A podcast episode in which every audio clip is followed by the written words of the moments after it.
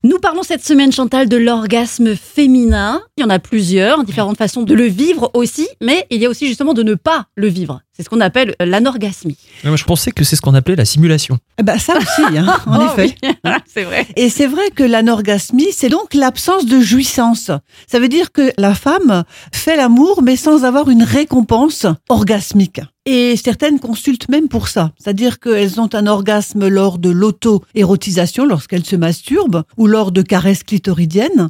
Et l'absence de cet orgasme, considéré comme plus profond et plus complet, est un motif fréquent de consultation l'orgasme clitoridien étant qualifié, à tort ou à raison d'ailleurs, hein, de plus superficiel.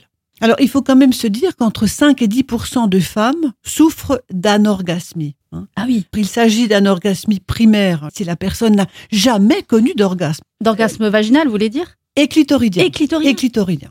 D'anorgasmie secondaire, si cette personne a connu un orgasme qu'elle n'y parvient plus pour des raisons qui ne sont pas toujours évidentes, Mhm. notamment après des accouchements parfois Oui, où tout a été perturbé, où il y a la venue du bébé, la maman est fatiguée, etc.